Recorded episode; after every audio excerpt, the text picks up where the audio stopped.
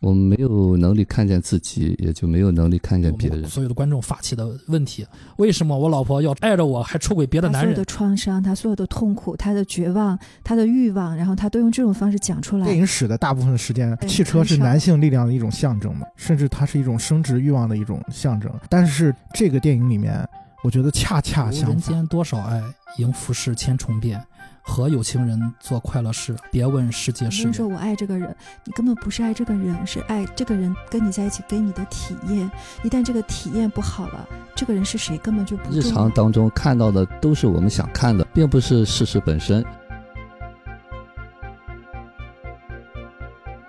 感谢大家的陪伴，迷影圆桌派播客节目开启听友故事征集活动，大家的生活发生过哪些变化？有没有什么印象深刻的事，让你开心、哭泣、难以忘怀的瞬间？希望有更多的朋友可以分享您的故事，或聊聊自己的困惑。我们将节目里播讲故事、解答问题。如果你愿意分享，可以用私信的方式，或者添加微信，以文字或者语音的形式讲给我们听。我们将从中挑选若干故事放在节目里，希望有更多的朋友可以分享您的故事，或聊聊自己的困惑。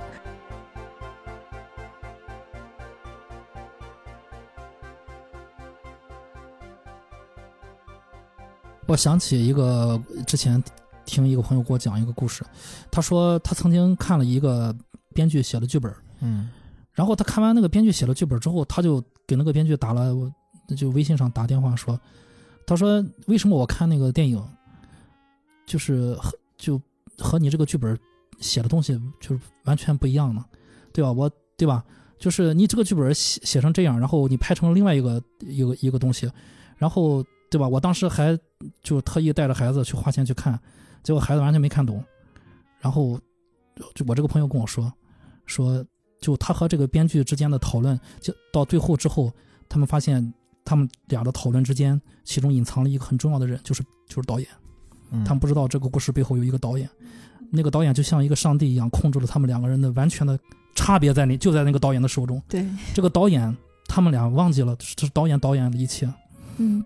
就经常在讲，就是我们最常玩的一个游戏哈，我也曾经可能推荐过那本书，叫《人间游戏》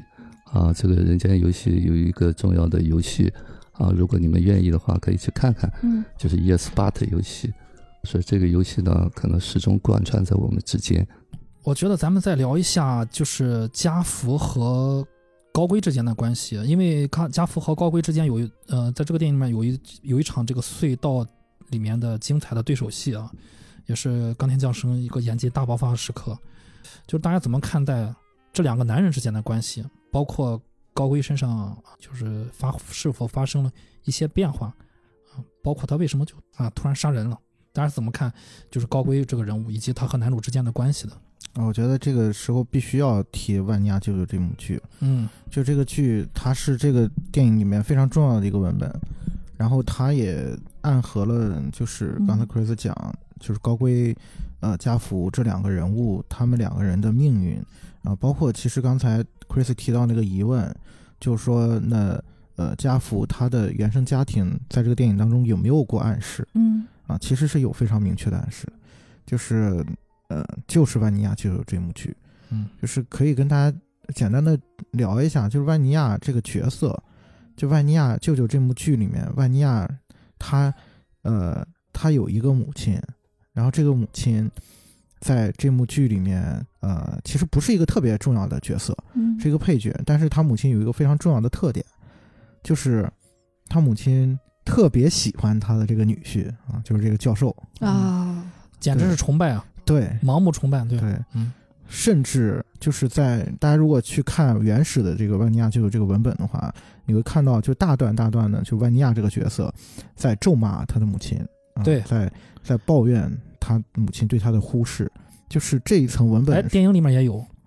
就是他们在海边开车的时候啊，那个广岛优美的景色，嗯，呃，就是他们好像要去那个谁家去了，去编剧家啊，去呃，反正就是那个呃海边那个优美的那个景色啊，不是编剧家，不是编剧家，是来去去他那个公寓啊，去公寓应该是啊，左边是大海，右边是山啊，然后那个时候他在重复着万尼亚舅舅辱骂骂自己母亲的那个台词，对对，其实这个部分也是导演给了非常明确的信息的。对对，啊，所以大家就是可以就是去重新去看这个电影的时候，你会注意一下，就这个部分它是万尼亚，因为本身呃加福他就是从一开始就扮演万尼亚舅舅这个角色。嗯。啊，所以你可以说万尼亚本就是也是对加福就他的一个人物的建立当中的一个互文的关系，嗯。那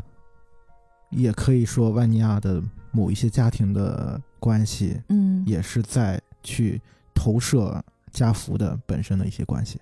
啊，这是一个层面。然后另外一个层面是，就刚才 Chris 提到这个高贵这个人，高贵这个人也是另外一个万尼亚，对对吧？是的，因为他在这个剧里面的大部分的时间，他都是在演万尼亚舅舅这个角色嘛，对吧？而且刚才提到那个非常重要的信息，就是那个剧情点，他最后失手杀人的那个点，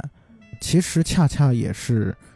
跟万尼亚舅舅这一幕剧的那个剧情是相合的。就是我们刚才在介绍剧情的时候也提到了，就万尼亚舅舅这幕剧里面有一个非常重要的情节，就是最后的时候，他想要尝试杀死他的姐夫，然然后开了两枪都没杀的都没杀掉这个人。结果呢，就是在他台上，他演完了这出戏之后，嗯然后警察来了，说你这个前两天失手打死了一个人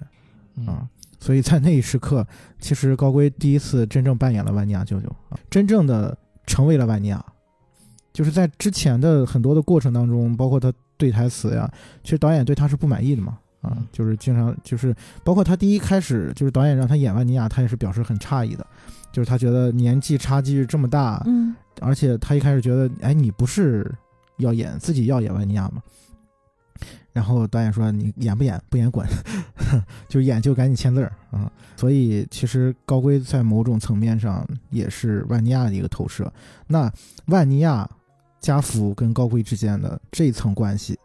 你也可以表示出，就是高圭是某个层面的家福。对，因为他们之间在第一次喝酒的时候，高圭就问过家福一个问题啊，就说：“哎，这么多年，因为那个时候导演给的镜头也特别的微妙，嗯是一个两个人的一个平等关系的一个一个平视的一个镜头。然后这个时候发生了一段对话，就是高圭问他说：‘哎，你这么多年就没有出过轨吗？啊，就没有这个有有有有女女女孩？因为因为高圭就是很明显在这个片子里面充当了一个怎么说呢，就是一个桃花花公子那种感觉啊。嗯至少前半大半部分是吧？对嗯对，然后那呃还有很多混乱的这个男女关系嘛啊，然后包括跟那个来自中国台湾那个演员对吧嗯，啊，然后这个他俩人语言都不通，对吧？都能交流到一块儿去啊。不过不过那个是又是导演给咱们挖的坑，对，其实没有发生，其实他没有给咱们拍发生任何的东西，一切都是我们带被男主带入了想象。对其实呃再说一点，男主撞到了女呃老婆奸情，男主没有看到那个男人是谁，没有看到，对，男主没有看到高龟，哦。对。哦对，他不知道那是谁，其实。嗯，那这个层面就是他们两人在这个对话的时候，高龟就问他说：“那么你这么多年你就没有就是有过这样的机会吗？就那意思说出轨啊，然后跟其他女性发生什么关系啊？”然后家父就说：“当然有，还有这段我没漏了，他说当然有看到，啊不是他说不是没有，对他，不是没有，出轨吗？不是他说不是没有这样的机会啊啊！那对了，那对，那高贵说：“那你那你这怎么就是？”但是家父就说：“但是我从来没有做过这样的事儿，因为很简单，你只需要拒绝就行了。就是这是他们两人之间发生的那个非常重要的一段对话，然后再回到就是他们两个人在车里面那段嗯呃对话戏。我说那个戏调调度非常厉害，就是其实刚才我们在开聊之前，Chris 也提到了，导演的镜头是一开始是有一个第三视点的，然后慢慢的他们两个人之间的关系在逐渐的靠近。嗯，从机位的变化上，你也能看出他们两个人之间关系是从一个一个客观变成了一个主观，然后慢慢的两个人之间变得越来越平等，然后也其实在暗示他们两人之间到底是什么样的一种关系嗯啊，就是从这个层面上，你可以认为，当然我我自己是也是这样认为的，就是高圭是另一个层面的家父，他的影子人格，对对，嗯就像那个镜头，其实就像自己在对着镜子说话，对，自问自答，精神格分裂、精神分裂一样。对，嗯没错，那个机位导演给的那个那个镜头的正反打的感觉，也是让你有这样的去呃想法。对，其实是想要传达给观众，他们两个人其实是一体两面的嘛。嗯啊，所以从这个层面上，我觉得这是他们两个人，包括万尼亚舅舅这个文本嗯之间的这个关系嗯啊，其实是互相是咬合在一起的。对，嗯，嗯然后还有一个层面，也是导演埋的一个细节，就是家福的那辆车，嗯就是他的那个空间，刚才尤老师也提过，这个车的这个空间是非常非常私密的，是让他有安全感的一个地方。然后你会看到他的那个车是一个是一个两厢的车，嗯。然后他的那个就是他每次进到后座之后，要把那个前前排那个座位然后打开，然后进去之后再合上，嗯。然后他在那个后座里面就成为了他一个独立的一个空间了。就是那个空间只有我记得只有那个韩国的编剧做过，嗯。那然后接下来就是韩国编剧做过之后，接下来就是那个全片唯一的暖色调的那场戏啊，哦。非常温温暖的一场戏，所以其实这个层面的语言也是呃共通的。然后呢，高圭前面坐过一次这个家福的车，呃，不对，他只坐过一次家福的车。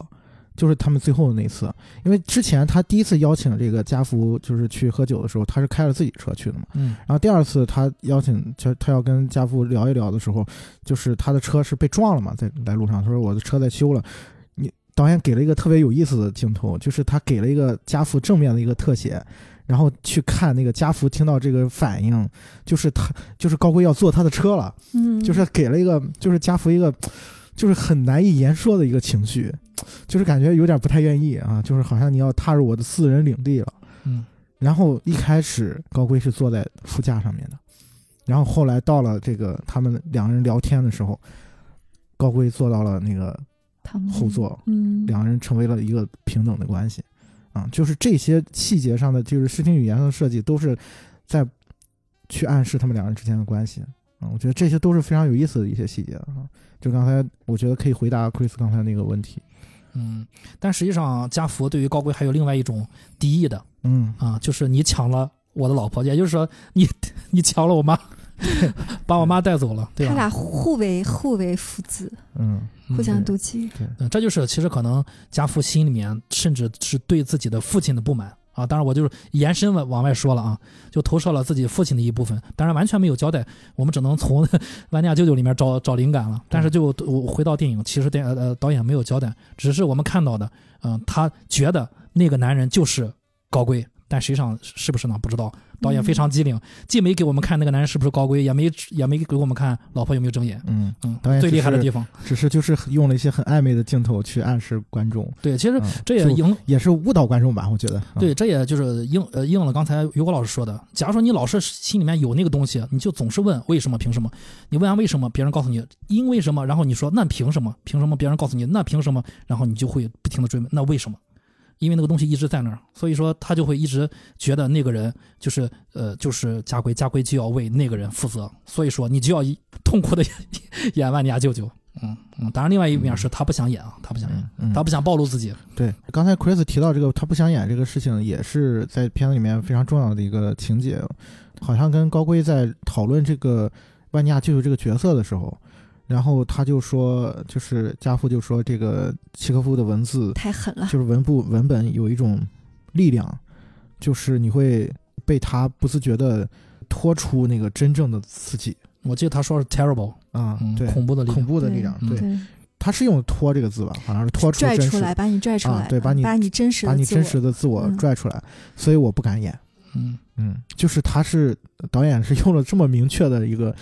台词去表达了这个这个意思啊。他以前演的时候他是隔离的，对。他可能要靠一些技术，但是他后来他真的就是，而且就是他情节上面有展现嘛，就是他妻子死掉之后，对。然后他在台上其实是忘词儿了，就失控了，对，他其实然后就是演过一场，对，直接崩了。直接崩了，然后就跑到台下去了，然后嗯。这个台上两个演员，嗯。这什么意思？应该就是从那儿自此之后，他再也不敢碰对对然后转。转过来就是两年之后了嘛。嗯。嗯嗯，于果老师怎么看这两个人的关系？我更看到他，他是一个人的本性的东西吧。啊，就是说我们可能每个人身上都有这个家福，也有高高贵吧。嗯啊，其实我更想聊一聊这个万尼亚舅舅啊。万尼亚舅舅其实从一定一一开始设定就是说，他忠心耿耿，又是为这个教授付出了这么多，最后其实这就是给自己愤怒找了一个理由吧。嗯，对啊我们一般人看来会说，我甩手走了不得，我不管你就得了嘛。对嗯对对对，其实这就是呃契契诃夫的一个重点啊，就是他看到人人性本质的东西。那么他借着这个组合吧，就把这些演员，其实那么家福啊和高圭啊，其实内在都有这么一部分吧。啊，就是我刚才讲的那个很小的小孩儿，呃，他是什么东西呢？就是我们现实当影像，其实也就我觉得现在好的导演，他就是给你一些想象空间。嗯什么叫想象空间呢？就是我们日常当中看到的都是我们想看的，对，并不是事实本身。嗯，啊是不是编剧的，呃哎，想对对法可能嗯对对，就是其实你太务实了，反倒就不是那个真实的东西了嗯啊。其实现实当中有多少是真实的东西？那么我们之所以要这样去解读，只是为了让自己更能够理解他吧。嗯啊，那么万利亚舅舅其实那个很典型的就是当就把那个愤怒投射给教授了，教授觉得莫名其妙的说那那要遗产都给你啊，你要干嘛就干嘛吧，就是没有人要求你对我这样。那他为什么要这么忠心耿耿？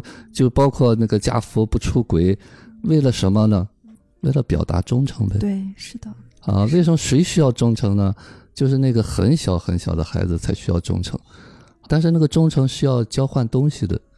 就是你得给我对对，你不给我，你就倒霉了。是的，嗯嗯，，但往往他肯定不会给你，因为你根本不会要。其实那个我不我相信没有人给到他。对，没有人，嗯因为每一个人他都有优点和缺点。即便教授啊，我不是为找补啊，教授一定有他可立的地方，因为他能当当教授啊。当然，契诃夫当时写这个小说，可能是为了揭露当时俄国的一个现现实，就是底层的民众并不知道自己在干什么，并不知道自己的信仰是什么，就是可能是被呃权贵玩弄于股股掌之中。但是我们现在回到这个电影，我觉得可能说的就是这个男主他并不知道自己到底在干什么。嗯，对嗯就是为什么你会被玩到鼓掌者当中，嗯你就处在那个需要被玩的那个状态里面嗯啊。这也是我一直在说，那个就是霸凌。我说霸凌是一种游戏，是霸凌者和被霸凌之间玩的游戏。是你如果你不需要被霸凌的话，谁也霸凌不了你。就如果你没有反应的话，对，其实就像那个万尼亚舅舅一样，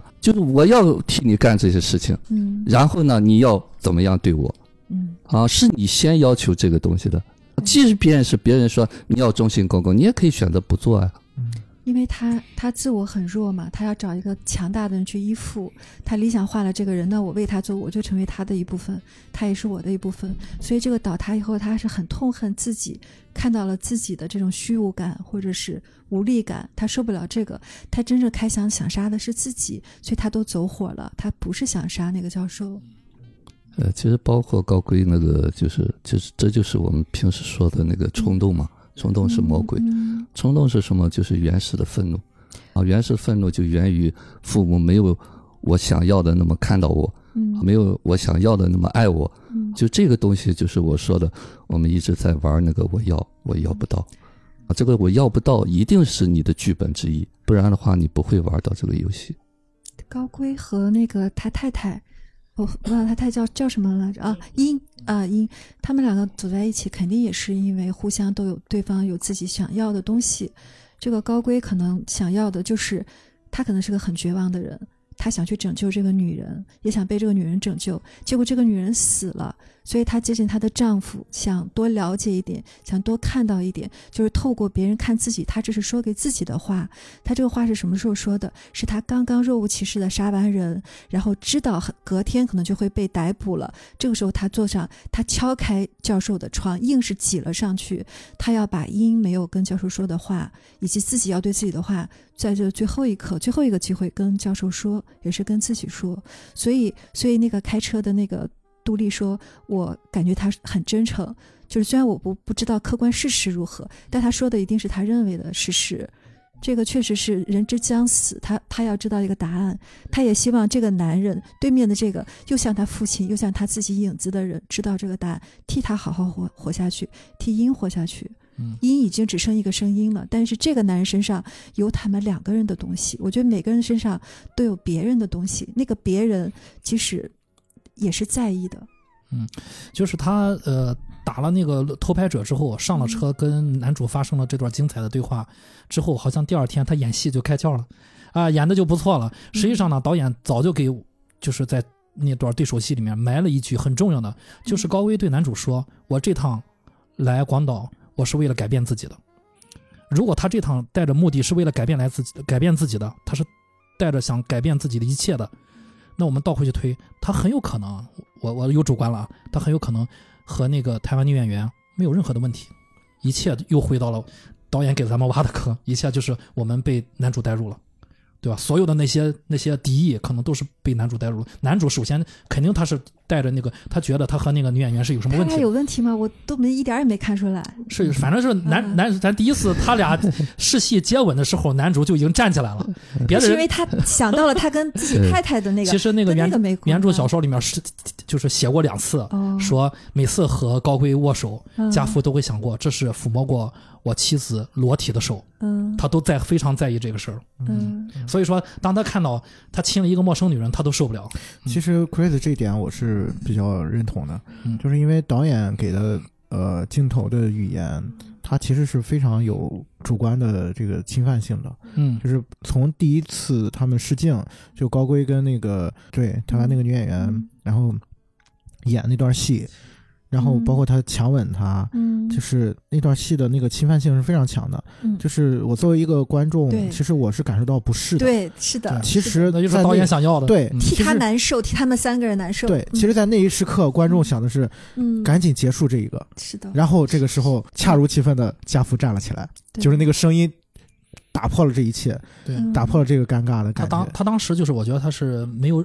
呃隐藏好自己啊，他那个情绪一下就起来了。对嗯这个也是，就是这个是我觉得从一开始就是导演建立的一套语言，就是他在表现就是高贵跟其他女性之间的互动的时候，他用的是这种方式，嗯其实是就像 Chris 刚才讲的，其实是模拟了家福的试点。啊嗯对，然后，然后就是很重要的就是他开车。开车。那个杜丽开车，然后从路上经过的时候，看到了高圭跟演员嗯。啊、然后他们两个人因为撞车了，然后在路上嗯。行就是啊。停下了，嗯，然后依然给的是家福的主观的啊对视点，对对，然后是一个稍微对嗯。一个稍微感觉好像有点升格的那种镜头，然后看到他们两个人跟他对视，嗯。啊，这是非常非常明显的，就是导演用了这样的方式去让观众，其实在，在这种主观镜头里面，观众是非常容易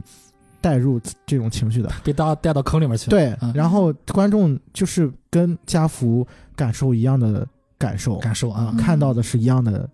就是景象对啊，对所以，所以其实这个部分你可以认为是一种迷惑性的东西嗯啊，你也可以认为是一种非常巧妙的设计。只要让你感受到他的情绪就可，以了。我觉得我觉得这才是导演高明的对地方。对，就是那真的是真那的是，因为我在看到他说他说我这趟来了，我是想改变什么的，他很真诚啊，眼里面嗯带着泪花的。嗯我突然醒了，嗯我想，哎，那之前我看到的那些他超车的时候，对吧？他开了一辆日本最常见的右舵的车，可是导演他是他是才是那个特殊的人，他开了一个不常见的左舵的车。那时候其实左眼有青光眼的人开左舵的车在日本是非常危险的，导演可能自己都不知道，导演不知道别人是怎么看他的。然后家福在看到，就是呃那个高贵在看到导演在身边的时候，然后我我我就代入想，人家高贵这次来了是心灵治愈之旅啊，人家是想有些有些改变的。那我看到导演车子在我旁边，我不得抓紧赶紧开吗？我不是吧？这不是迟到了，在我在导演面后面到了就不太好了吧？所以我自然而然就要加油。但是导演看到什么，就就是冰口龙介给我们的视角是，就是看到了这个家福，看到是，哎呦，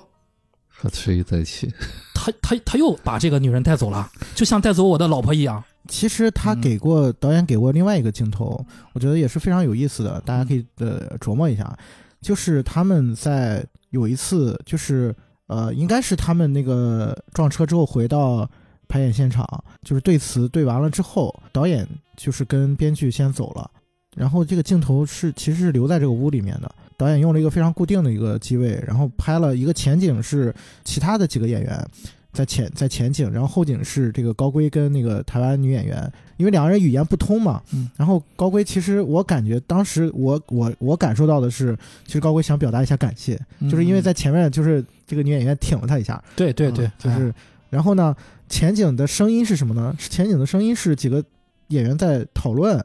就说：“哎呀，我们就一直还在就是机械的背词儿啊，嗯什么时候能加一点儿跟念经似的。对，什么能什么时候能加点杀点加点这个动作？其实那个机位是一个非常戏剧的一个机位，就是好像是一个舞台式的那种感觉。然后，然后前前面发生的故事跟后面的故事，其实是在暗示，就是这些人对导演的一个看法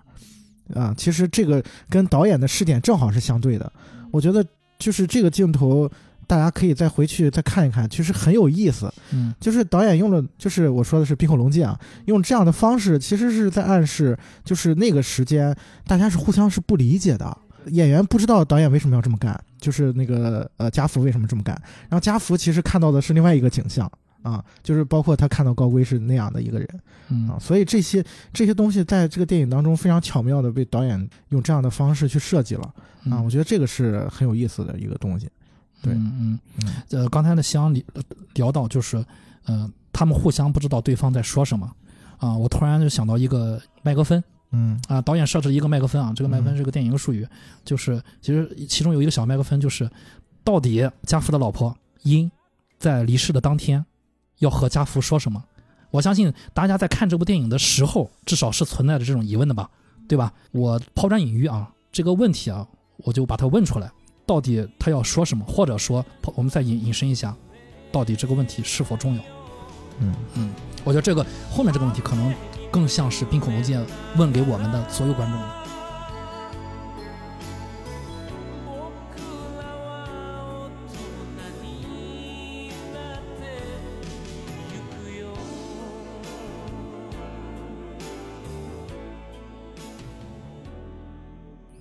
我觉得这恰恰是正好说，呃，要讨论的是说这个电影到底在讲什么对，也是一个核心的问题了。啊、嗯就是他讲的是夫妻关系吗？嗯 或者说他讲的是这个呃这个所谓的万尼亚舅舅吗？啊，嗯，对吧？嗯，就好像我们心里面那根刺，那根刺是怎么存在的？它到底重不重要？嗯嗯，就你们看怎么看待？就是是否你们也想过，嗯呃，他老婆可能会跟他说什么？我觉得很多就是大部分人第一眼看就是他老婆是想跟他说，哎，我其实是已经对你怎么怎么样了，我有外遇。我觉得一般人可能都都会瞬间有这种反应，所以他不敢回家，所以他老婆就是说，哎，不是立刻跟你讲，是你回来我们我们谈，嗯因为我没有发生过这样的事情，我我有没有别的想法？嗯，就是一开始的时候，我相信所有的观众都是这都会觉得嗯说他老婆是要跟他摊牌了。对啊，是要就是结束这段关系了，甚至于这个家福也是这么认为的对，啊，就是他在关键是他就是这么认为的，对他在后面的时候，他跟那个高圭他也说到这个事儿嘛嗯啊，他说我那天其实没什么事儿嗯。啊，然后我可以啊，他是跟高圭说还是跟杜丽说的忘了。应该是跟高圭说的啊，然后其实因为他很晚深夜才到达，啊他那天说他去授课，授课在在东京你授个表演课，不可能是加班授课，对这个不太可能啊。其实他就他说，其实我那天就开了一天的车，对漫无目的的开车，他背台词嘛，嗯嗯，我不想回家，嗯，因为我知道就是可能我回家，可能就是一切都会不一样了。对。呃所以那一天的经过也是，呃，就是这个家福后面这两年的一个重大创伤。对。对他觉得他不在家，错过了老老婆倒地的那一刻，没救过他。而且啊。他永远不知道他老婆想说什么了，嗯。这也是一个遗憾，对对。对，就是他觉得他妻子的死是他的错，间接对嗯。是他杀死了他妻子啊嗯。如果他回家早一点，就会可能会救到他妻子。其实他妻子是一定会死的，就是他这种人是注注定是会用，不知道用个什么方式，嗯包括高规都是会注定，所以他才会有那个高中生用钢笔插到人眼里，又插到脖子里，这是一种怎么样的杀人方法？然后那个那个书里面写高规杀人的时候，就是拿一个东西插到那个人的眼睛里。他就是在模仿那个女主告诉他的那种杀人的方法，他替女主把这个事情真做了，也替自己解脱了。他就是想死的，所以他就若无其事的又回到车上，身上一点血迹也没有，也没有去否认。但是像男主也好像女主也好，他们这二十年来一直都在否认自己有这种自杀以及杀人的这种冲动，以及这种，我觉得他们回避的是这个东西。所以其实到最后的那个点的时候，嗯就是这一切好像都连到了一起，嗯就包括我们刚才说，导演设置了很多迷惑观众的一些镜头，好像让我们认为就是高圭是一个很不检点的一个年轻男子嗯啊，就是他就是到处沾花惹草嗯啊。后来发现谁看到了呢？谁又看到了呢？是啊，就是包括那他妻子到底要跟他说什么，谁又能嗯听，谁又能真正听到了呢？对，就是所以可能到那一时刻的时候，就是问题本身并不在于是问题了。对，是嗯在于你对他的，对，就是我说一下我的感受，我第一遍看的时候啊，我说实话，我完全对他老婆要跟他说什么是完全没有概念的，就是我不知道他要，我不知道未来会发生什么，甚至我没有，我我以为他出去，我就他出去上课去了，但是后来他晚上回来，我一下明白，哦，他是因为他一直在车上听那个录音嘛，我才意识到，哦，他是在外面晃悠了一天，然后我就意识到进门之前要出问题。啊，因为这是一个简单的，就是那种剧作结构嘛，啊，他可能要出出现问题，结果果不其然就是老婆闹一些，然后我就想，他老婆当天要跟他说的这个事情，就是在我这儿真的不是那么重要。每个人的感官是很不一样的，在我这儿就不是很重要。但是呢，就是我知道有一些东西，就于我个人而言，有一些东西是很重要的，在别人那儿又不是很重要，因为每个人他总有对自己来说那个小我是很重要的问题。没错啊就是你有没有过这样的时刻？对，嗯就是比如说，突然有一个人跟你说我要跟你说一件事儿，嗯，然后你脑海当中浮现出 浮现出一件事儿，对，然后发现他说的跟你想象的一万个事都没有关系。对对，这就是呃，这就是导演设置这个这句话啊最重要的一个地方，就是让让这个让这个男主一下就回到，就是就一下打 打回解放前，然后一下就两年就变成一个小我，就你天天带着这种这种难受的心情就过了。我想问一下你你们怎么就是怎么看待，就是为人为什么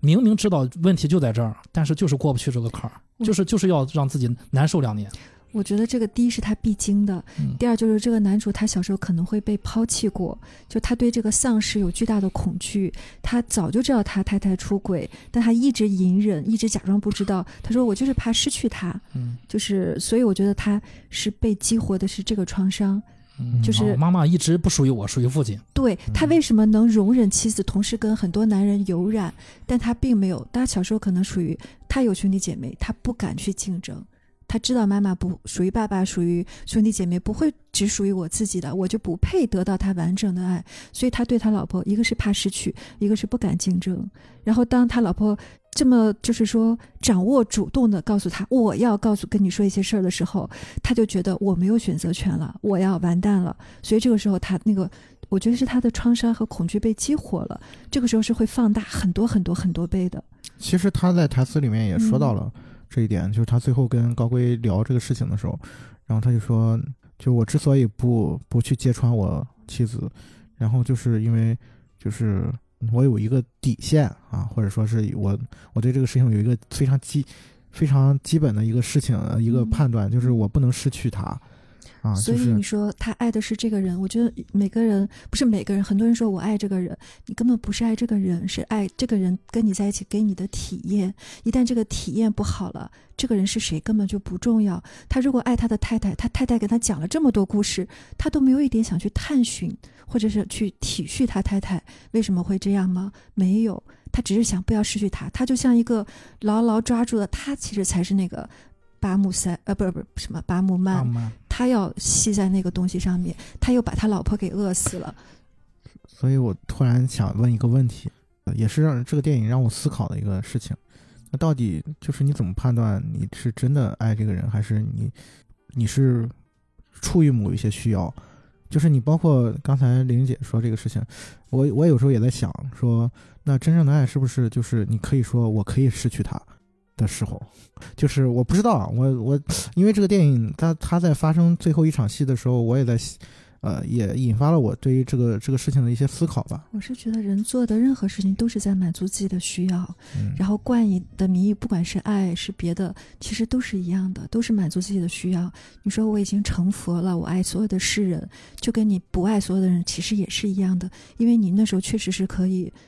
跳脱出来了，但突然达不到这个境界。那就去爱，就是你不管他是不是爱，反正你你需要你就去做，你想吃吃这口就吃。比如说我今天吃了个大餐，我很满足，我以为我以后都会满足了，永不可能，我第二天还要饿着肚子再去吃，不用去拷问自己，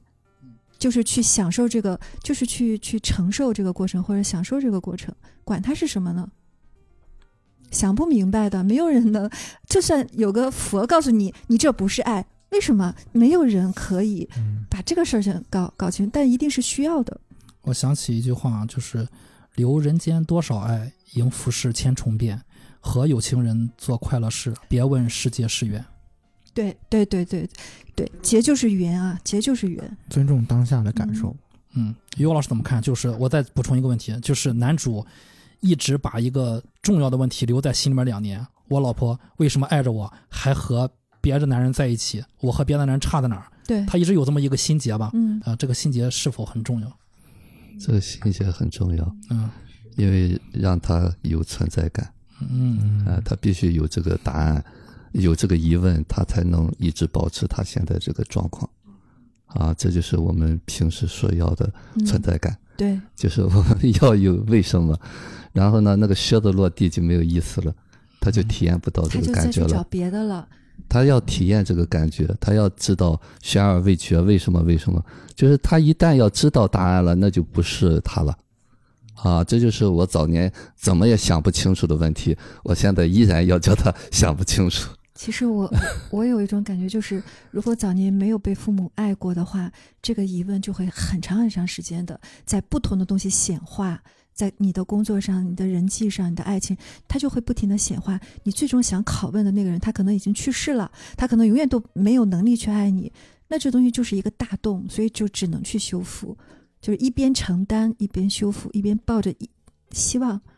就是我刚才说的，我觉得我的机体是很完美的，我得癌症都能不死，那我有什么事情其实都是有转变的可能，好歹带着一点希望。嗯，呃，聊到这儿，我就要说一个很重要的人物，就是咏娥这个人物。嗯，这个人物，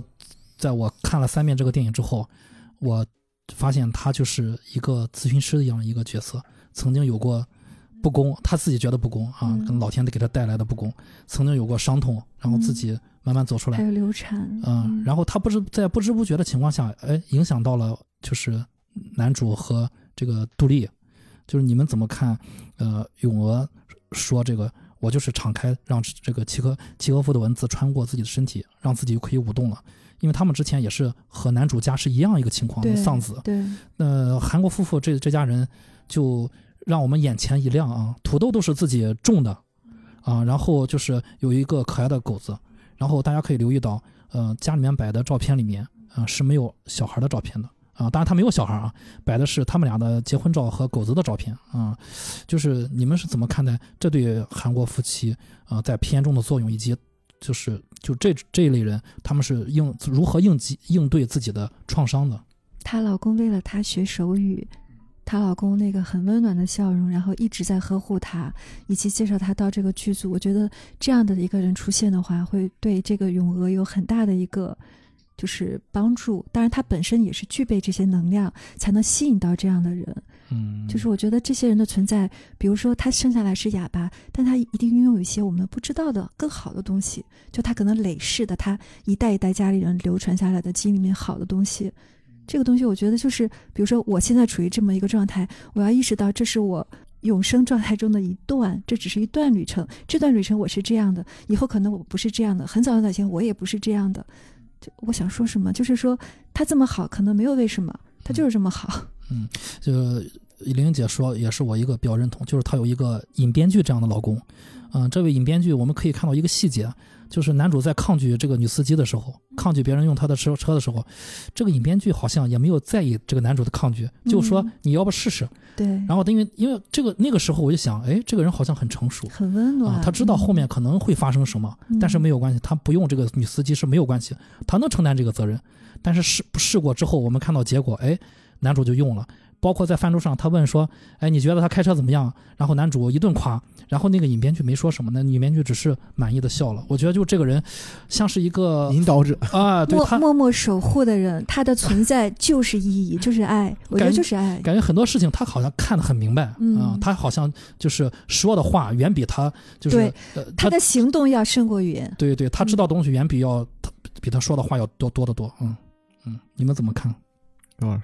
其实我也觉得，就是这个这个电影重点就是讲这个啊，就是包括这个名啊，驾驶驾驶我的车。一开始他把这个车啊当成是一个外在的东西，他要去控制的东西。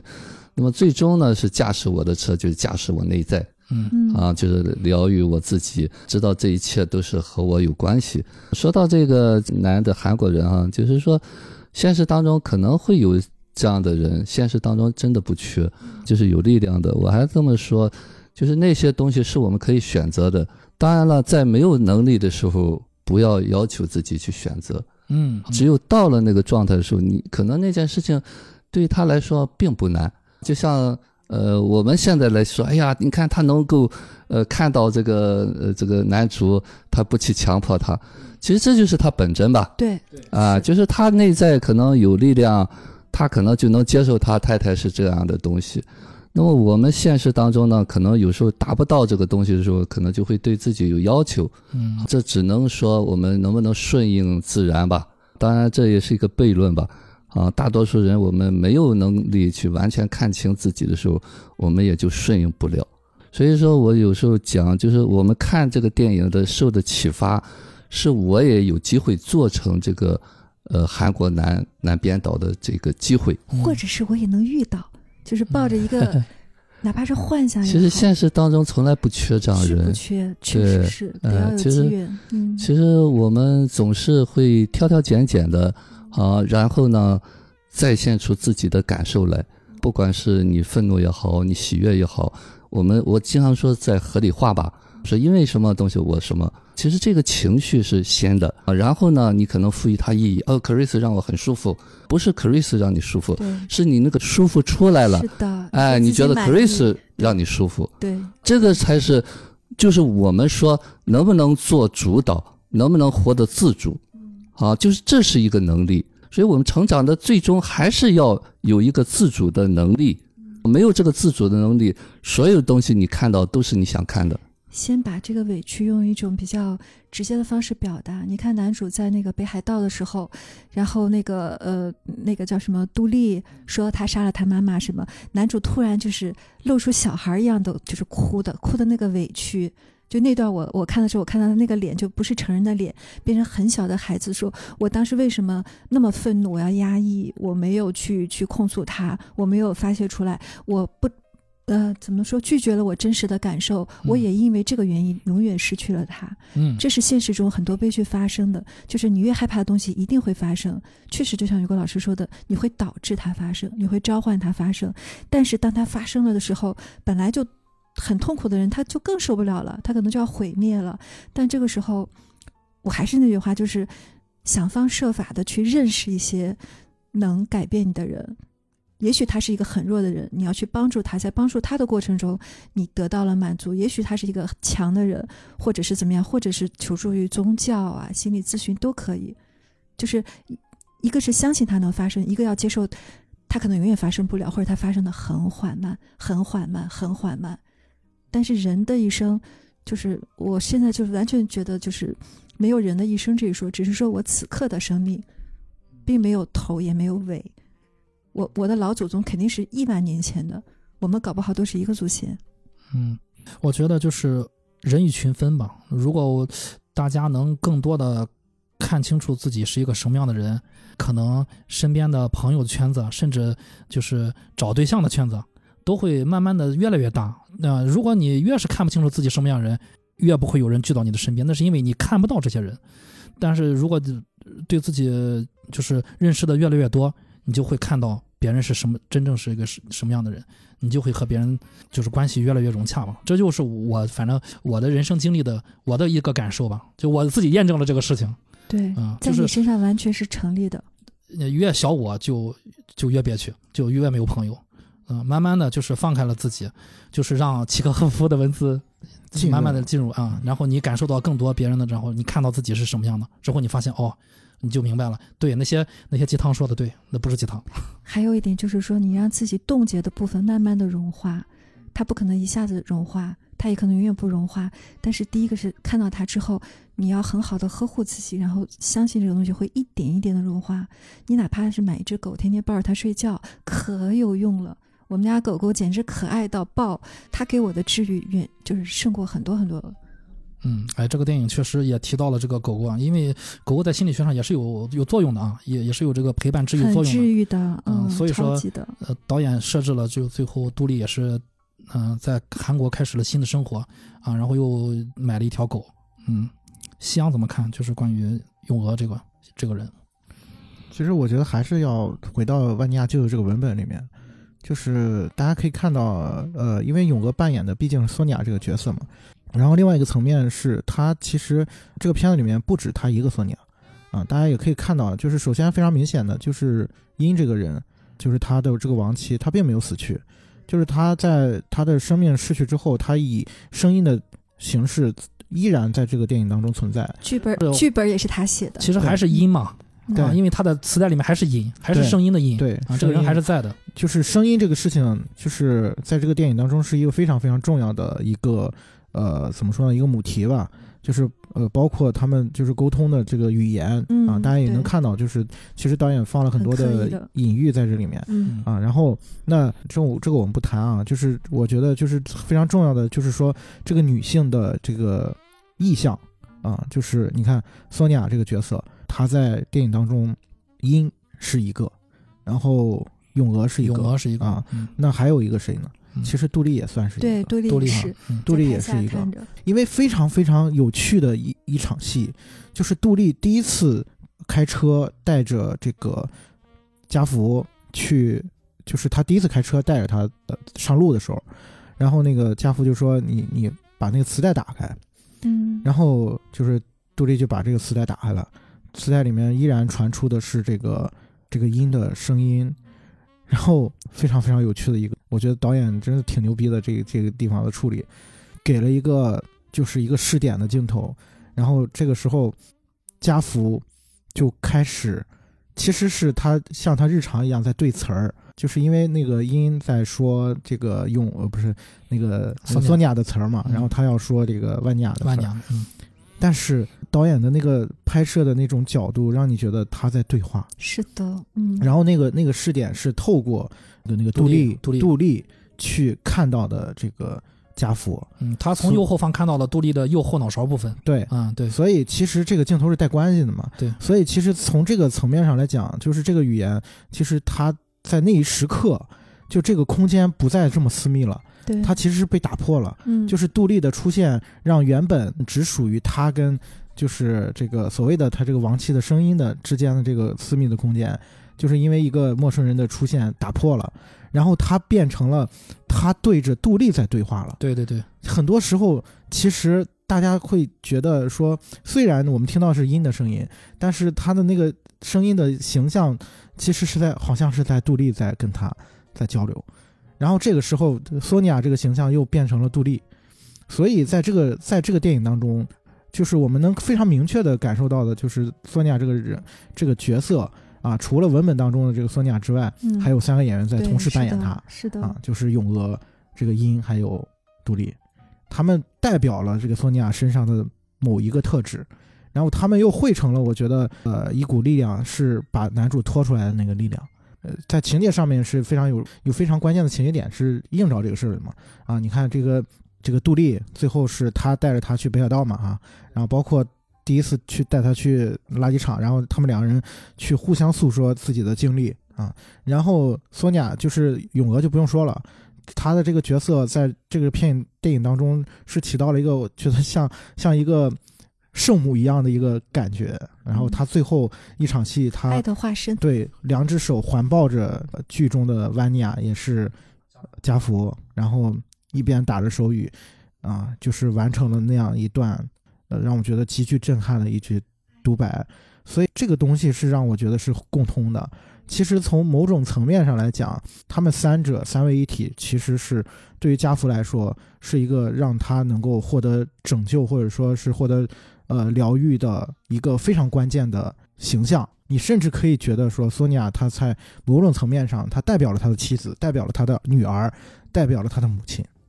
啊，就是这个是我觉得这个电影呃在在这个人物和文本之间建立的一种很有趣的连接。也很厉害啊。对是是是所以说改编的功力是非常高的，嗯，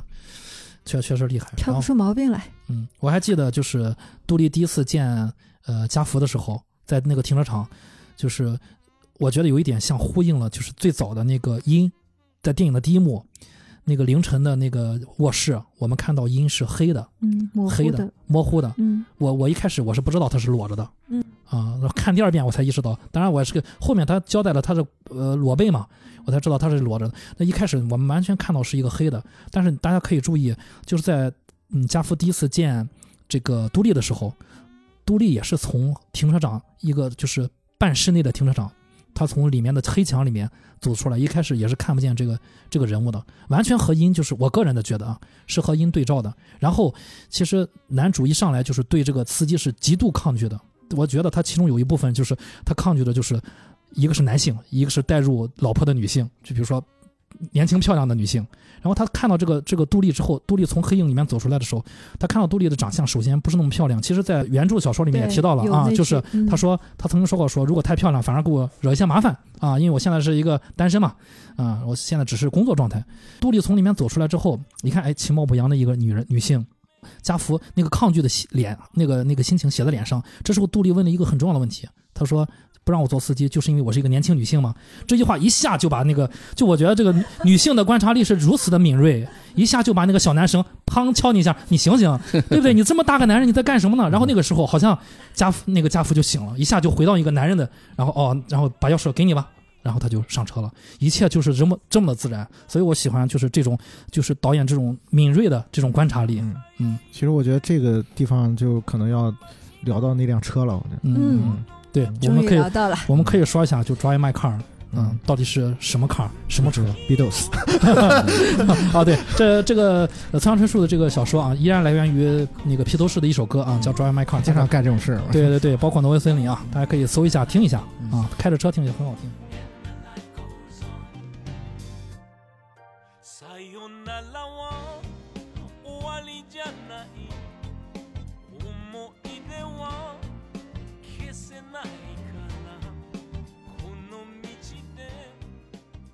我觉得就是刚刚奎特提到一个非常非常重要的一个事情，就是关于女司机啊，关于这辆车。其实，在电影的大部分的，就是电影史的大部分的时间，就是汽车是男性力量的一种象征嘛，嗯，对吧？就是它是一种呃，就是，甚至它是一种生殖欲望的一种象征对对，啊。但是这个电影里面，我觉得恰恰相反，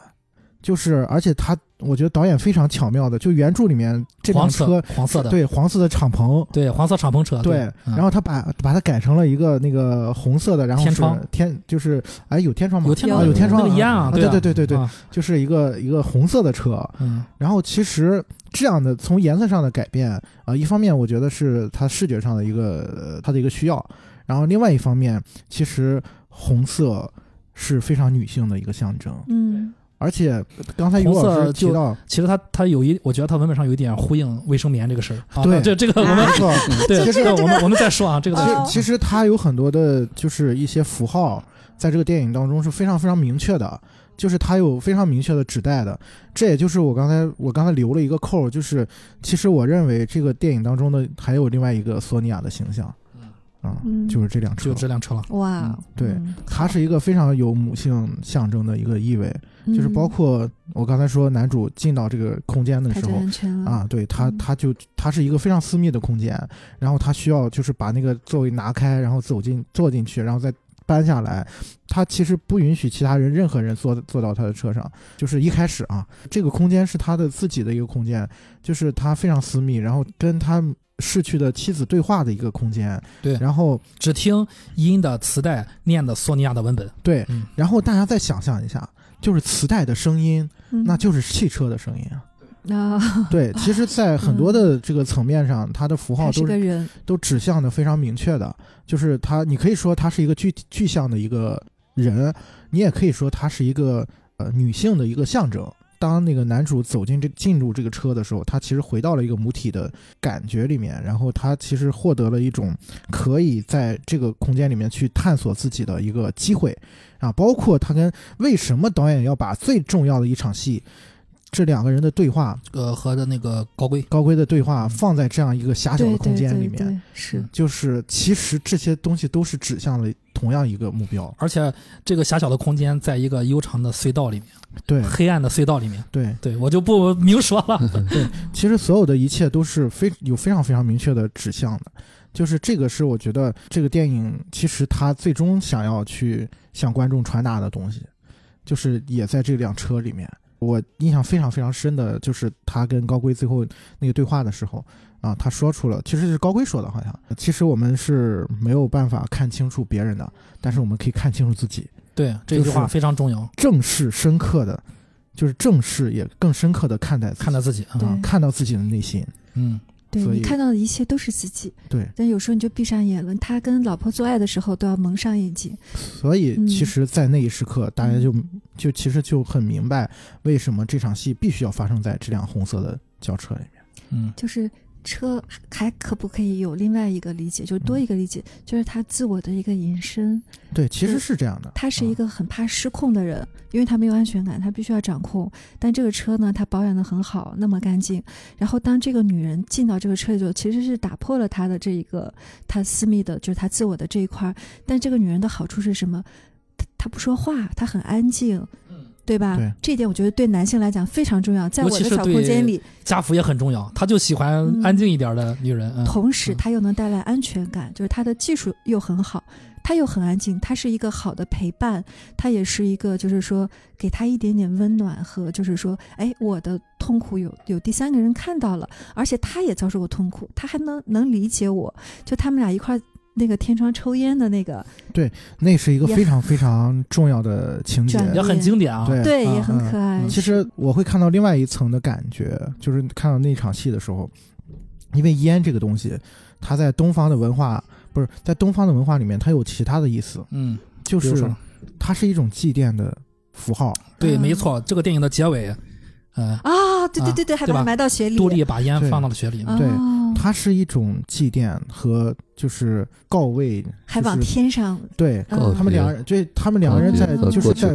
对，哦是一种和过去告别的感觉。然后这嗯这一幕发生在那个车里面，恰恰就发生在那个车里面。对，那个车本来是男主自己觉得是一个纯洁精神象征，谁都不能玷污。但是后来他发现，原来不过是辆车。如果我能跳出这个车之外，我在这个车里面娱乐一下，抽个烟没有问题。我觉得他是嗯接纳了，嗯接纳有人进到他的世界，看到他没有评判他，多丽至始至终没有评判过他任何一句，只是不停的去帮他，就是一边理解着自己，一边理解着他。所以就是导演那个镜头也很很好看嘛，对，非常好，很很经典。然后他们在隧道里面走，然后那个那两支烟就是徐徐的香烟的那个气气，然后白气，然后飘上去，其实就是会让我想到一个祭奠的场景。就像于果老师刚才说的，那个场景是一种救赎，是一种向啊对对过去的、对跟过去的和解，跟过去的告别，然后跟就是真正你看到了自己的内心的那个时刻的时时候，你就可以做这样的事情了。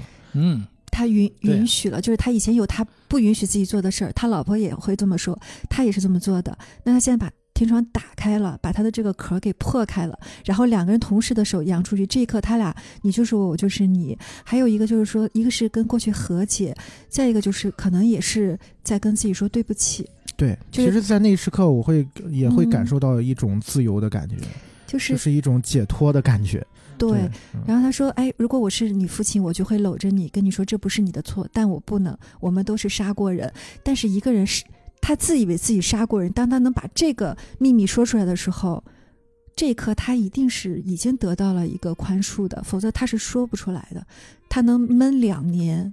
他都快要闷死了，好不容易有一个人说我也杀了人，我杀了我妈，嗯，就是我觉得这辆车更就是像西阳说呢，就是像这个女性的子宫一样。原因呢，其实我我我觉得啊，男人在小我的时候，总想回到女人的子宫里面，这就是为什么，就是有些男人处处留情，会有渣男啊什么的啊。这就是就是大家如果回到小我的时候，任何一个女人的子宫对任何一个男人，可能对这个男人都很重要。他就是总是想回去，我安们可以全和包裹是吧？对他就会有那个安全和包裹属于。我自己。对，嗯这个这个地方只属于我自己。对对然后，然后就是呃，母亲永远属于我自己。然后呢，我们看到男主回到了车里面，他就会安全，别人进来他就会不安全。但是我们看到了那辆车最后，包括呃他们抽吸烟啊，那吸烟是一个非常标志性的事件那可是男为、嗯男主从来不允许发生的啊。男主是主动说要不要来一根儿啊，然后我们可以看到说男主在变成小我之后，他回到这个车里面之后，然后随着剧剧情的推进，慢慢他有一些改变，然后最最终他从车里面出来，我们看到结尾，车已经回到了车的本位，车他再也不需要用车来代表嗯那个子宫，他也可以摆脱他了。对，嗯这个男人再不需要别就是别的女人的子宫，这个男人去选择把车把这个子宫再变回车送给杜丽。至少我们看到的这个结果是这样，我们不知道这个男人后面会发生什么，但是那辆车是送给的杜丽，那个车对于男主来说不再是原来的那个东西，我觉得这个是非常非常勇敢的，很重要，很重要的。这个这一点也是我觉得，就是导演在改编村上春树的时候，保留了村上春树原著的，就是最重要的那个作品的核心的那个层面，就是因为这个小说其实它是一个短篇小说集嘛，它的名字叫做《没有女人的男人》，嗯，就有女人是男人，但是海明威的啊，对啊，海明威也写过这个，但是没有女人的男人们，你会看到这个小说里面处处是女人，啊，就是虽然看不到，好像就是女人都是逝去了，但是这些男人谈论的全是女人。因为他们又没有得到过妈妈完整的爱嘛，所以他一辈子都在寻找破碎的这种东西。对，所以这个也是这个片子，我觉得他最终就是落脚的那个精神的内核的东西。对他之前必须通过一个外物来，比如说依恋他的妻子，他没有别的朋友，他就妻子这一个朋友，他的车也是一种依恋的替代物。他现在终于可以就是，但是不是真的，咱也不知道。嗯，这就是导演给咱们对男主留白的这是。咱们的期待，就是说，嗯呃，我能看到杜丽是真的这样了，那男主是不是已经去世了？这都不知道。都不知道，对，嗯给咱们留白，这就是可以咱们发挥想象的，那就是我们能看到你自己的部分想看到，什么就看到、嗯我们看到。自己的部分。嗯，于果老师要补充吗？关于车的，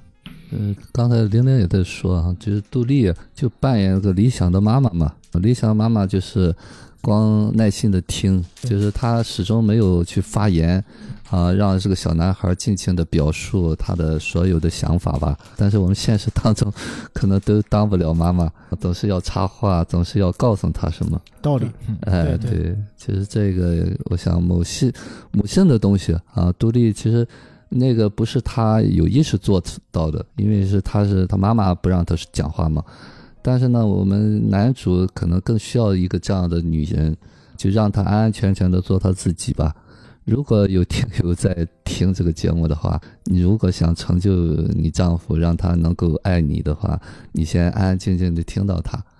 啊，然后他呢，真正在说什么？对对，他就不会那么多话了。就比如说一个妈妈不停的叨叨，就是因为她叨叨这个事儿，总也没有人承认她，所以她就会一直一直叨叨。我有个朋友嫁给一个老外，他说他们俩很少吵架，因 为他们语言不通，他必须很认真的听他讲完，再很认真的说，对方也只能很慢很慢的。所以说他们俩很少吵架，因为他们这个理解和接纳的过程极其的认真。这个过程也是这个片子我觉得很有意思的一个处理吧。就像这个电影一样，里面全都是各个国家说不通的语言的演员们。对对其实我在想，尤其是最后那个索尼娅她环抱着万尼亚，用手语打出了那段文字的时候，我当时就在想，如果没有呃那个提词器的话，我依然依然会被这段表演所打动。我觉得这个可能就是所谓的沟通的本质，啊，或者说所谓的人与人之间关系的那个本质的东西。我就是我爱你，就是这么简单，没有多。我当时看的时候其实是流泪的。我想起我第一次看《金刚经》，我就觉得是一个长者吃了很多苦，然后他什么也不说，他就摸摸我的头，就是所有人都会经历这些的，我们都经历过就行了。我不需要再他再说任何别的话，我就可能眼泪就一直一直的流，就是把自己的这些能能倾泻出来。其实这种没有语言的沟通，需要你很认真的去听一个人的时候，他要表达他用什么措辞都不重要。他为什么要跟你说？他为什么想让你听见？你想不想听见？如果你想听见，你就好好听；嗯，不想听见，你就走开。嗯，我觉得导演就是冰恐龙界在设置，让他这个剧组来自各个国家，大家各说各话，完全沟通不了。这也是我非常喜欢的一个设置。就是我们在现实生活中经常会遇到这种问题。就我们在其实开播之前，我们也也在简单聊过这个事儿。就是呃，可能我和我身边的人说一句话，我觉得我表达清楚了，我也觉得他听明白了，但实际上不是这样的。就是这也是这个电影里面一个一个比较呃呃就是核心的一个问题嘛。对，男主和自己的老婆可能都说说不到一块儿去，都不知道自对方在说什么啊。然后这些这些演员互相他们在说什么呢？他们知道吗？他们未必知道。但是最后我是一个手语演员，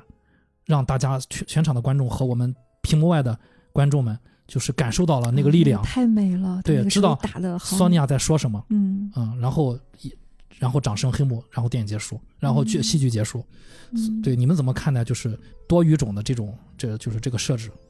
其实我觉得这一点是我特别，我可能是我最欣赏滨口龙界这个导演的一点，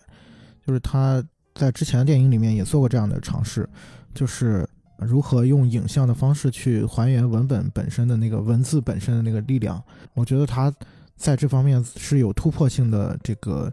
就是怎么说呢，就是尝试的，最起码让我感受到了一些很新鲜的东西。包括如果大家有感兴趣，可以去看他那个呃今年的另外一部电影《偶然与想象对，那个电影也嗯是在文本上面，它如何用影像去呈现文本本身的力量那个不是新片吧？我记得也是去年还是什么就是跟《驾驶我的车》是同一年啊对，就是这两部片子是他同一年嘛。然后我我觉得在这个层面上来讲，呃，也是可能啊，我推测也可能是就是《驾驶我的车》之所以能够受到这么多电影节青睐的一个原因吧。啊，就是大家看到了影像的另外一种可能，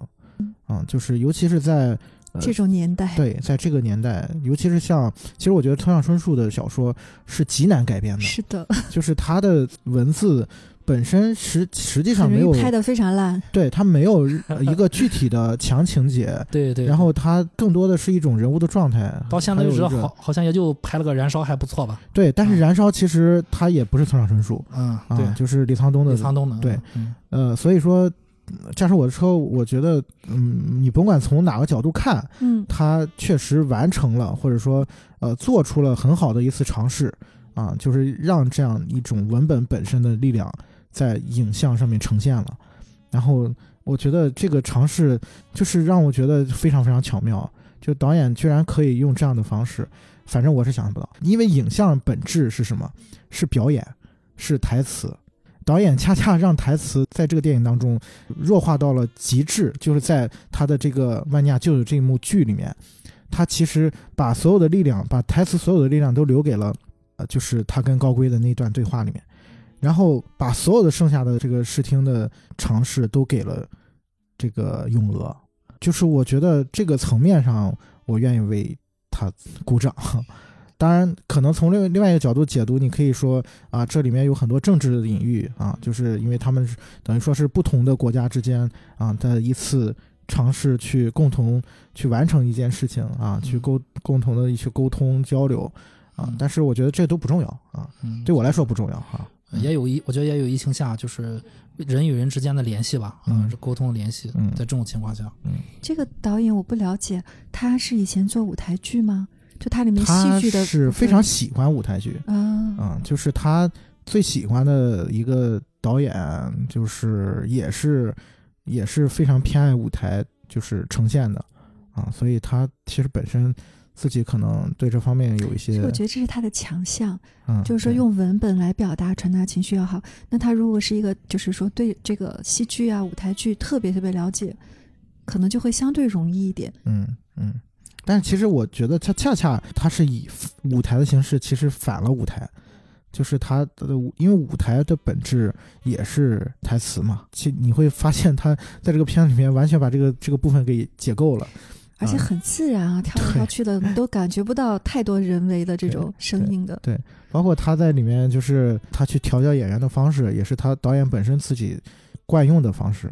就是他就是让演员反复重复的去啊，去说台词、背嗯。背台词，毫无感情情感逻辑的，像一个机器人一样，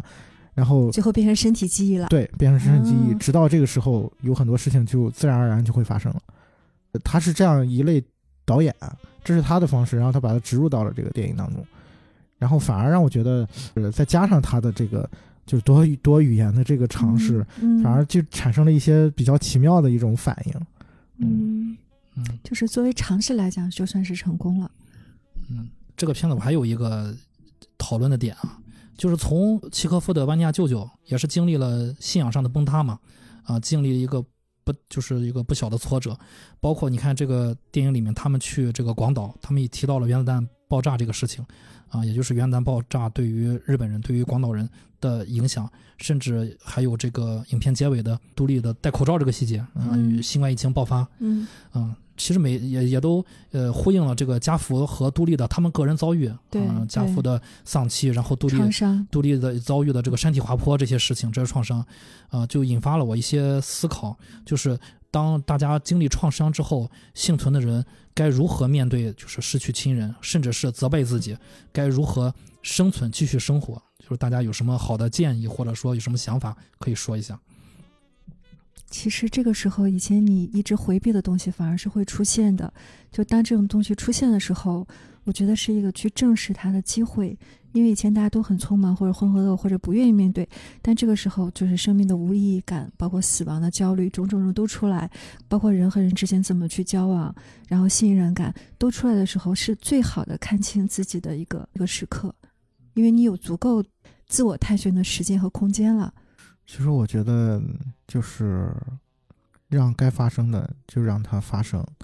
就是我现在的心态会越来越变成一种，你说躺平也好，就我觉得这是真实并不是躺平吧，对。就是我觉得是一种尊重当下对的一种体验，是就是因为我现在会觉得说，呃，可能就是你当下所经历的，就是你当下就应该所应该最经历的需要的，嗯，啊，就是它恰如其分的出现，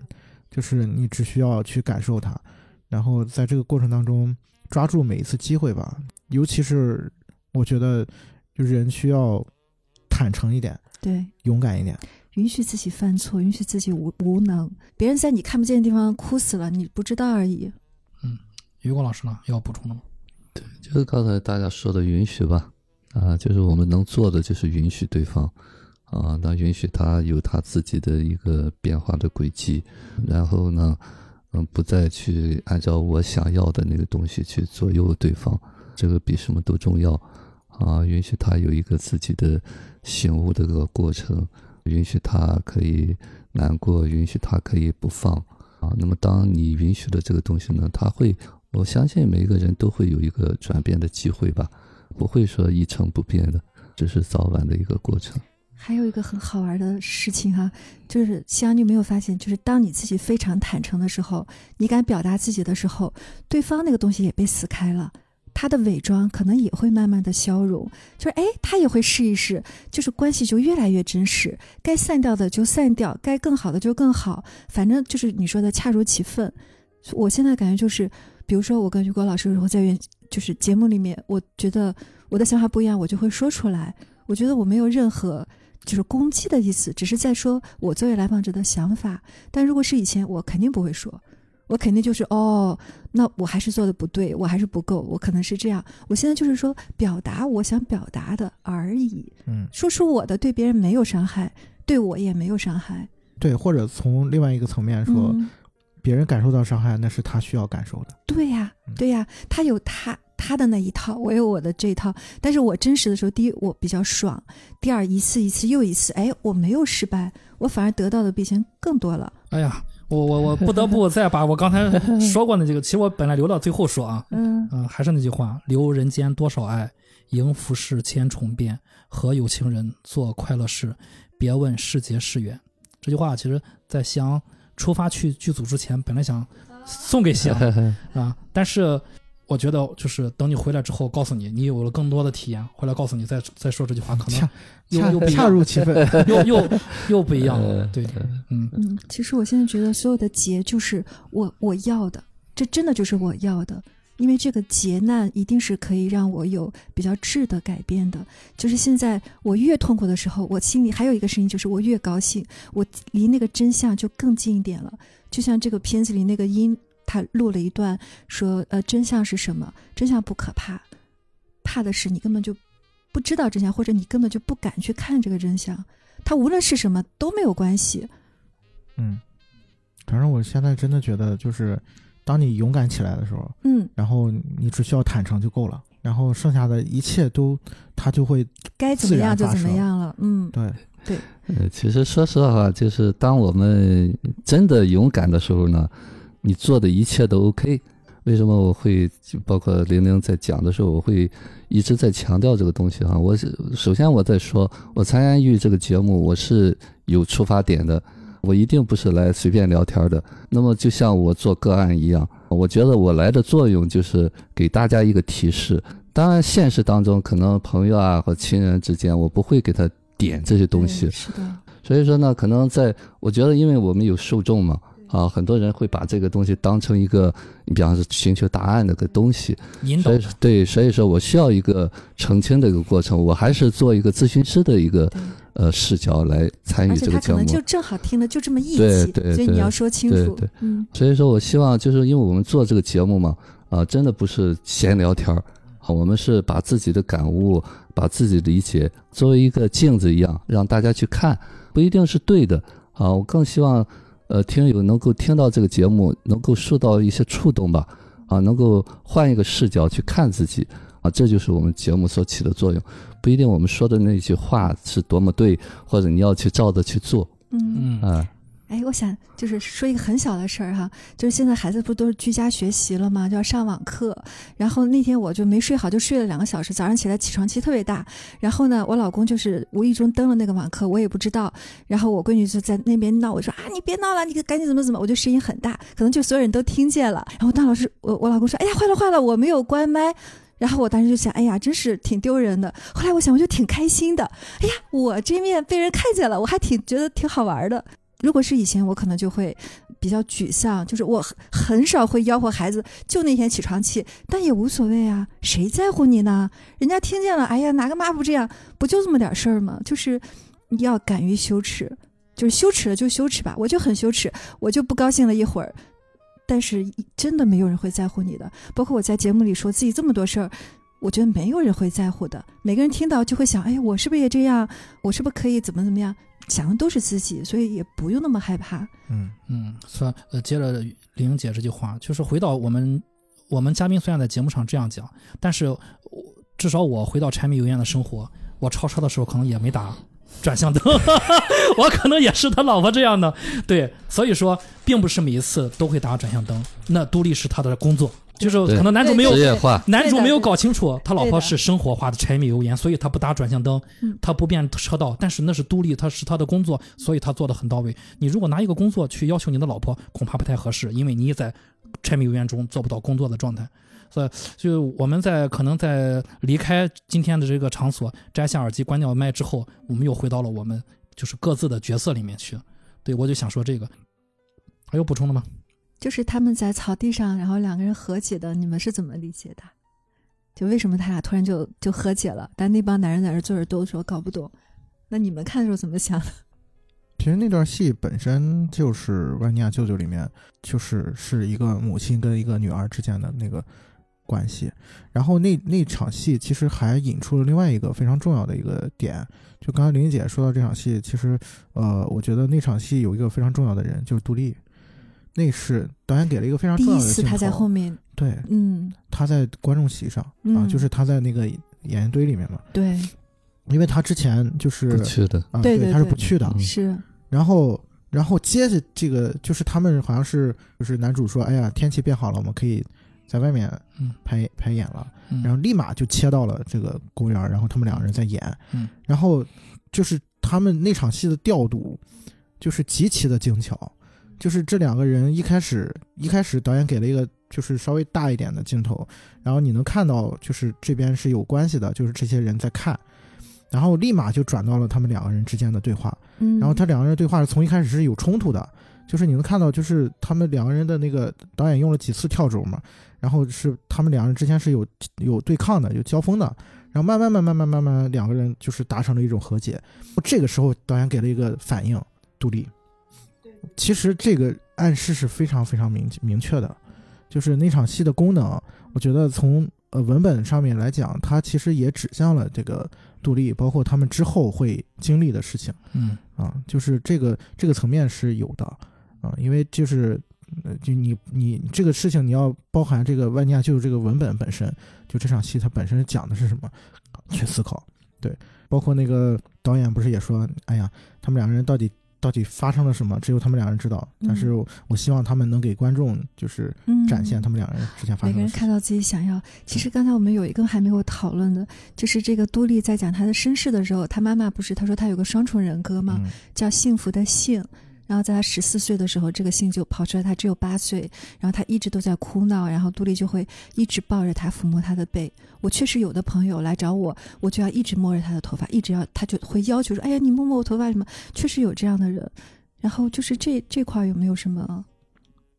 其实我觉得那个那个部分跟就是他，我个人理解啊，嗯跟那个英讲的那个故事是相合的。在那个故事里面的寻求帮助的那个女高中生，嗯想要被看见的那个人，其实跟杜丽是通过讲述自己跟母亲之间的这个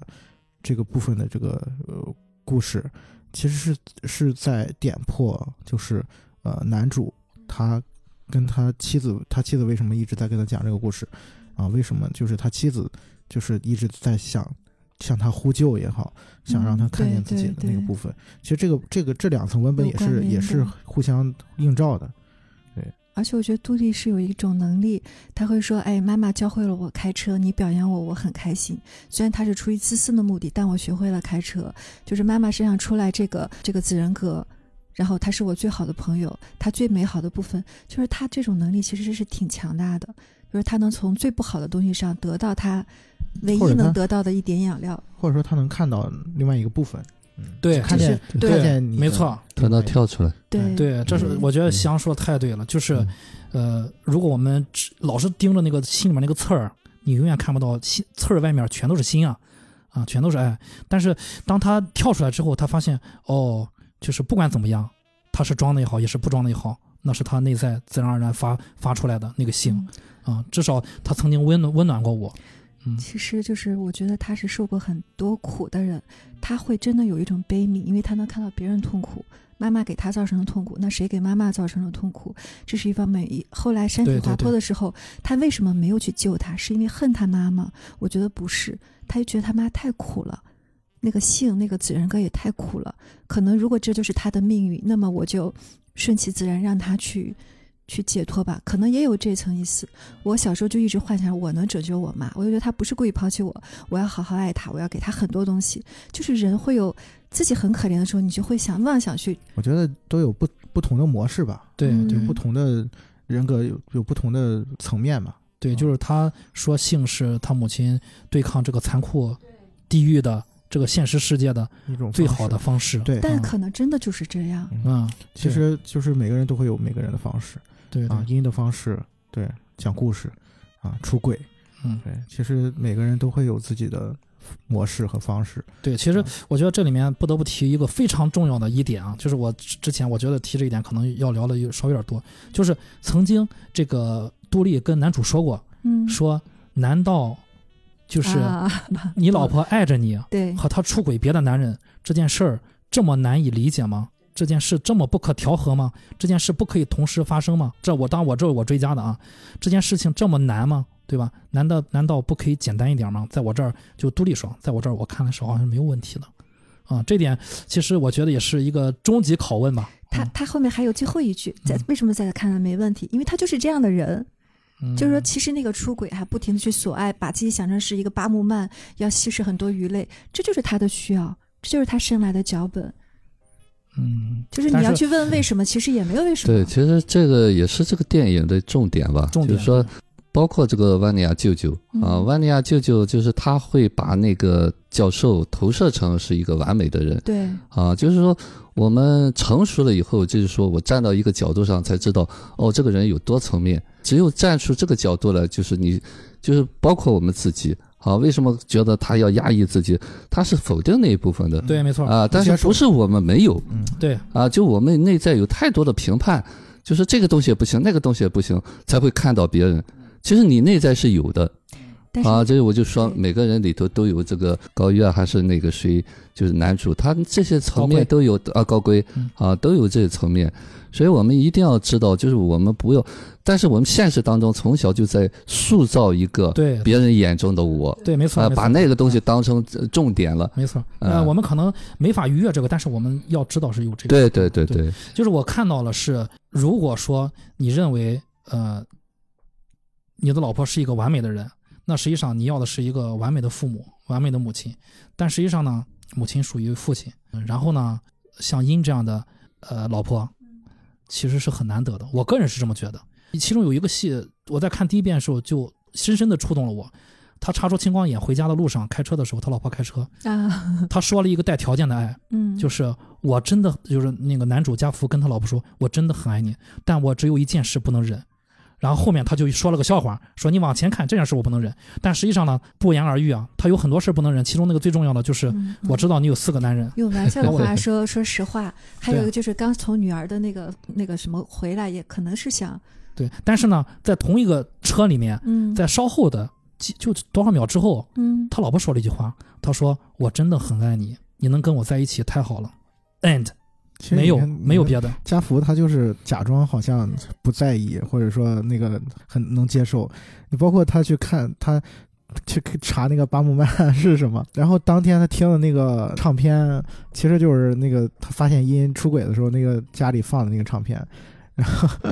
就是所有的这些东西，其实都是他不愿意面对，但其实你不面对，它就不存在嘛，它其实还存在。但是他真正不想面对，他不是说，哎，我老婆为什么就这样，为什么要出轨？不是为什么，而是我怎么就这么差呢？他真正想评判的、想批评的还是自己是自己，嗯对对他就要证明我就是这么差，所以你看我，我又不想知道这个答案，我又很想知道这个答案，我又再也没有机会知道答案了。所以他跟那个高什么高规，高规，他们俩都是一样的心态，都是这个女人已经死了，他俩爱过同一个，那从那个男人身上能看到什么？这是我没有得到的答案，我要从这个人身上得到答案。那看到的就不是我的问题了，那我可能看到的是他的问题，这样是不是就好好接受一点点？嗯，同一个问题呢，其实难也不难，不难也很难。对于对就是就看他戳的是你每个人的那个那个点。就到那个位置上，你就觉得这不是问题。但是呢，我们觉得是问题的时候，就说明我们处在问题里面，我们需要问题。对，因为我是带着我个人情绪看这部电影，所以当那个就是出现了这个问题的时候，我觉得就是它不是问题，但是我深刻的对对。我深刻的知道我自己在哪一方面和别人是不一样的，就是别人觉得、你的点在哪儿？你是知道的。我是知道的，对，就是别人觉得不那不是问题，但在我这儿这就是个问题，每个人都是就每个人这是很不一样的，嗯但是就我们要知道，但你如果你特别特别讨厌一个人，讨厌到你经常会想起来，那肯定是你讨厌他身上你自己否认的那个部分，否则这个人跟你也没什么关系。我需要讨厌才会看到他，我是讨厌我自己这个部分，我需要这个讨厌的情绪，我才会嗯去老看他，因为他要出来的时候嗯。就找他。啊，就不用他身上有找自己了。哎，对，就是这就是我们现实当中，就我们总是说，哎呀，这件事情他做了什么让我难受？不是，嗯。是这个难受要出来，我们一定要有一个合理化，因为这个难受不是和现实有关系，是早年的难受。这就是我们为什么要玩游戏、演戏啊、做梦，就是你必须把这个小孩出来的时候，你必须造出一个场景来啊，就合理化它，然后呢，这个情绪才能解释过去，因为这个情绪在先。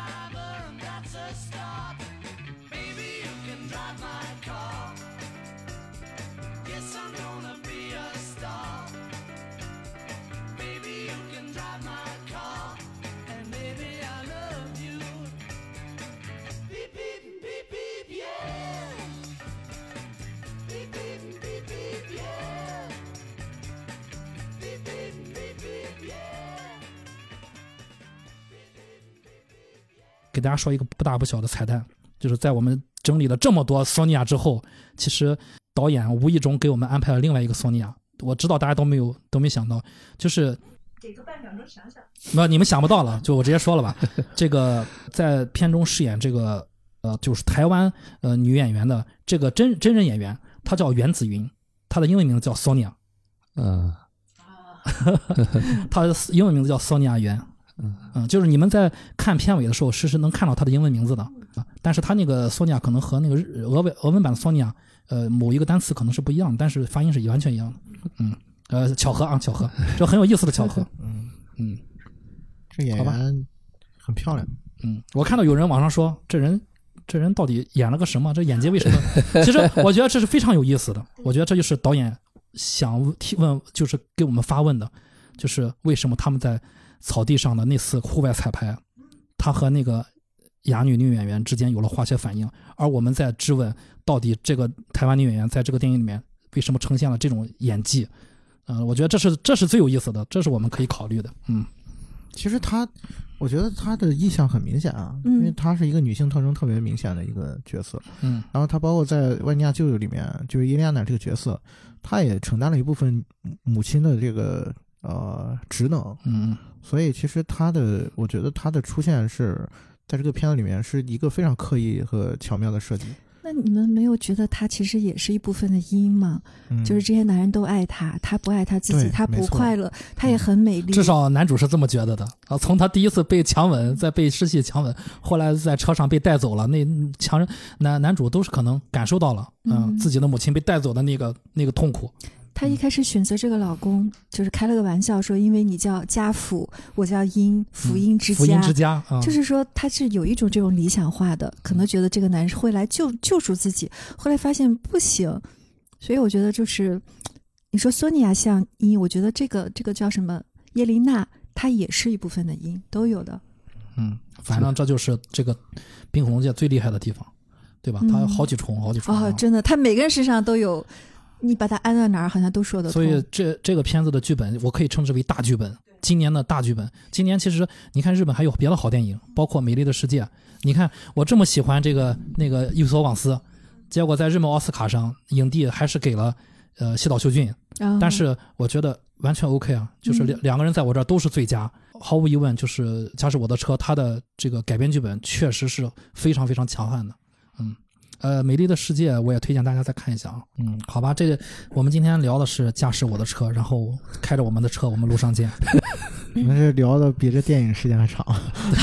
开着开着我们几个小时？三三个半小时。三个半我们路上见。嗯。晚安。晚安拜拜。